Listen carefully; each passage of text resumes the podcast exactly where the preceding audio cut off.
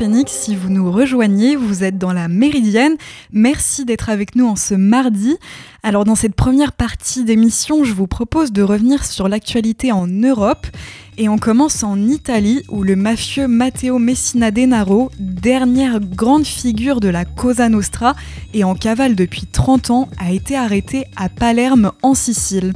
À tout juste 60 ans, il est considéré comme le successeur des grands dirigeants historiques de Cosa Nostra, Totorina et Bernardo Provenzano, morts en prison en 2016 et 2017. Il a été arrêté dans une clinique de Palerme et selon les agences de presse italiennes, il était soigné sous un nom d'emprunt pour un cancer. Sur la liste du ministère de l'Intérieur des six criminels les plus recherchés en Italie, il occupe la première place. Ancienne gâchette de la Cosa Nostra, il avait été euh, condamné euh, par contumace à la réclusion criminelle à perpétuité pour meurtre mais la seule photo connue de lui remonte au début des années 90. Depuis les années 2000, la police italienne a multiplié les arrestations et les saisies de biens dans son entourage, dans une stratégie d'isolement qui a mis près de 20 ans à porter ses fruits. Son arrestation survient symboliquement au lendemain du 30e anniversaire de l'arrestation de Toto Rina, qui avait pris le contrôle de Cosa Nostra à partir des années 70. Matteo Messina Denaro est l'une des dernières grandes figures de Cosa Nostra, largement décimée par les opérations incessantes de l'État après l'assassinat en 1992 des juges Giovanni Falcone et Paolo Borsellino. En décembre 2018, la police italienne avait arrêté plusieurs dizaines de mafieux siciliens, dont Settimo Mineo, chef du district près de Palerme, et considéré par la justice comme le nouveau parrain de la mafia palermitaine. À l'actualité également en ce moment, en Biélorussie, le régime totalitaire d'Alexandre Loukachenko, allié de Moscou, accentue la répression contre les opposants. L'opposante biélorusse en exil, Svetlana euh, Tikhanovskaya, pardon, et quatre de ses soutiens sont jugés par contumace à partir d'aujourd'hui à Minsk. Elle est visée par une dizaine d'accusations, notamment celles de haute trahison et de conspiration pour prendre le pouvoir de manière inconstitutionnelle leur procès s'inscrit dans un contexte d'aggravation ces dernières semaines de la répression orchestrée par le régime d'Alexandre Loukachenko avec une succession d'affaires judiciaires contre des opposants. Pendant l'été 2020, la Biélorussie a en effet été secouée par un mouvement de contestation historique pour dénoncer la réélection controversée du dirigeant autoritaire au pouvoir depuis près de trois décennies. Svetlana euh, Tikhanovskaya, qui s'était présentée à la présidentielle à la place de son mari emprisonné, avait réuni des foules à travers le pays, suscitant l'espoir d'un changement. Après le mouvement de contestation de 2020, le régime biélorusse a lancé une répression contre toute voix critique. Selon le centre Viasna, le pays compte actuellement plus de 1400 prisonniers politiques. Au début du mois, un tribunal a commencé à juger Ales Bialatsky, un militant pour la démocratie emprisonné, co-lauréat du prix Nobel de la paix 2022 et fondateur du centre Viasna. Lui et ses collaborateurs euh, risquent jusqu'à 12 ans de prison. En Allemagne, sa nomination est attendue dans la journée. C'est le social-démocrate Boris Pistorius, ministre de l'Intérieur de la région de Basse-Saxe, qui sera nommé ministre de la Défense selon des sources gouvernementales. Il devrait ainsi remplacer Christine Lambrette, qui a démissionné hier après une série de gaffes en pleine guerre en Ukraine. Ce changement intervient alors que l'Allemagne est pressée de toutes parts afin de fournir plus d'armes lourdes pour aider Kiev réunion cruciale des ministres de la Défense occidentaux autour des États-Unis se tiendra ce vendredi en Allemagne. Vous écoutez La Méridienne sur Radio Phoenix.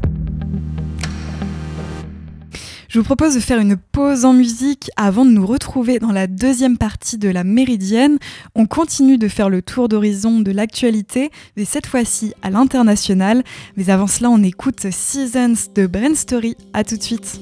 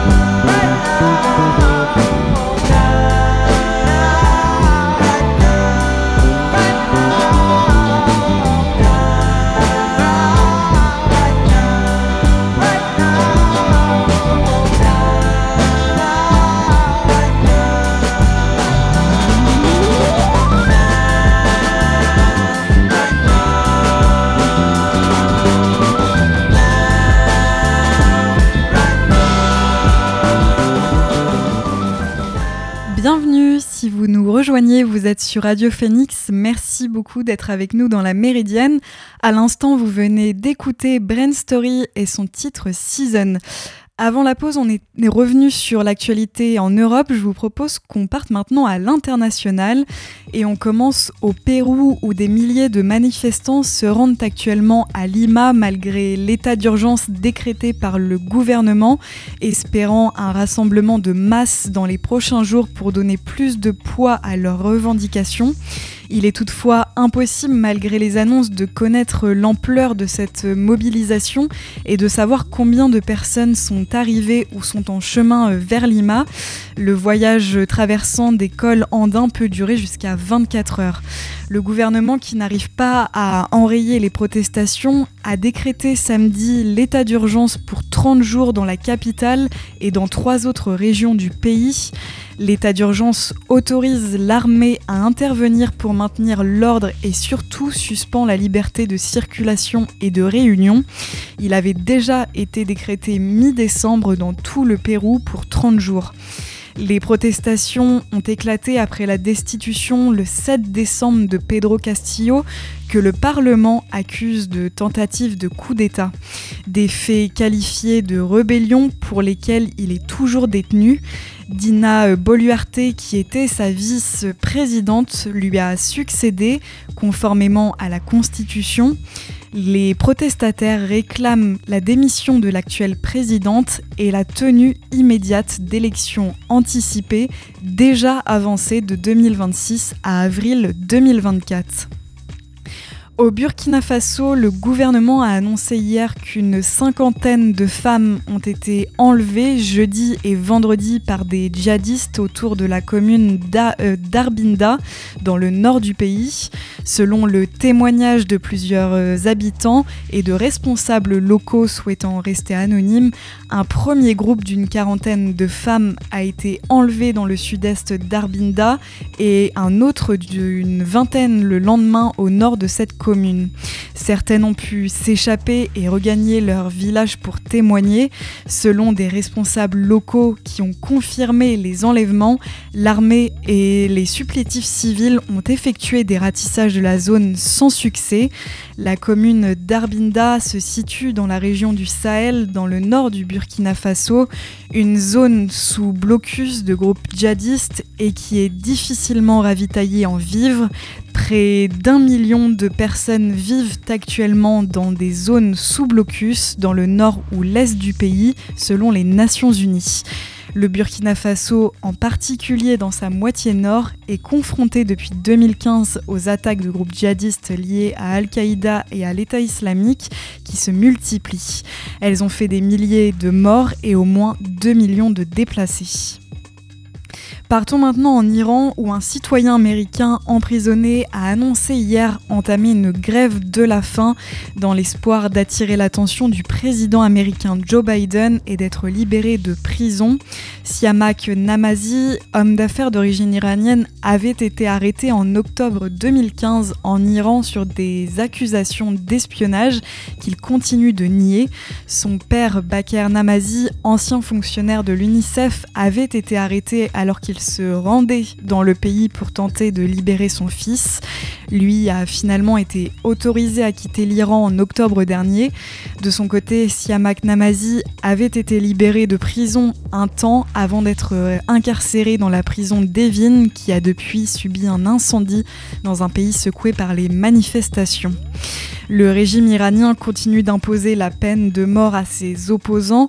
Ali Reza Abga Akbari, ancien responsable politique iranien possédant également la nationalité britannique, a été exécuté samedi. Il était accusé d'espionnage par Téhéran. La nouvelle de sa condamnation à mort n'a été rendue publique que quelques jours avant sa pendaison. En, raison, en réponse à son exécution, Londres a annoncé des sanctions contre le procureur général iranien Mohammad Jafar Montazeri. Emmanuel Macron a pour sa part condamné un acte odieux et barbare.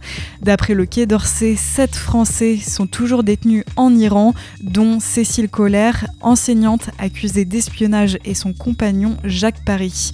Benjamin Brière, 37 ans, a lui été condamné à 8 ans de prison pour avoir utilisé un drone alors qu'il visitait le pays en tant que touriste. Vous écoutez La Méridienne sur Radio Phoenix. Je vous propose de faire une nouvelle pause en musique avant de nous retrouver dans la dernière partie de la Méridienne. On fait le point sur l'actu sportive de ce début de semaine, mais avant cela, on écoute The Big Kaboom de Bobandi. A tout de suite.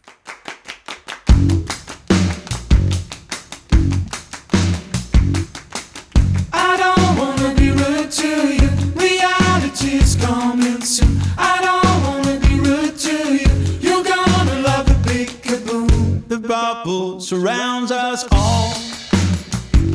We lose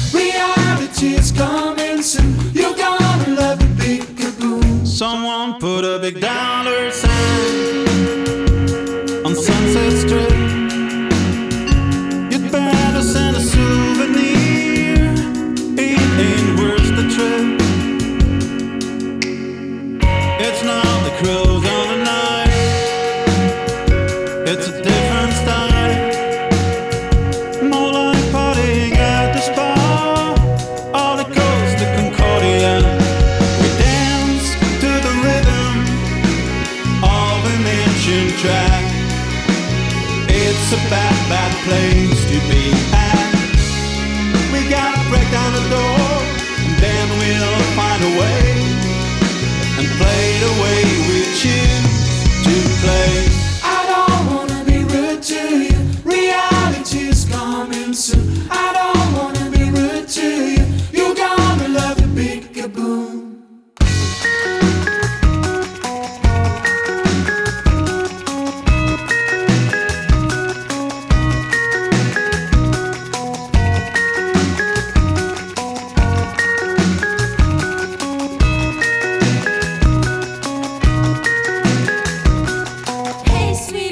Can you taste the waste or feel the disgrace? Who said we're running out of time? The peak is hard to climb.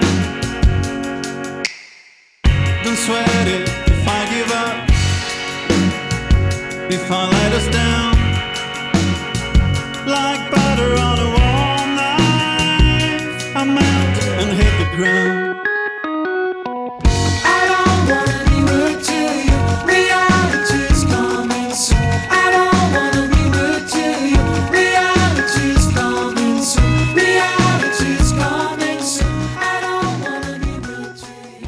Bienvenue si vous nous rejoignez, vous êtes sur Radio Phoenix. Merci beaucoup d'être avec nous dans la Méridienne. À l'instant, vous venez d'écouter Bobandi et son titre The Big Kaboom. Comme on n'a pas pu le faire hier, je vous propose maintenant un petit récap de l'actu sportive de ce week-end et du début de semaine.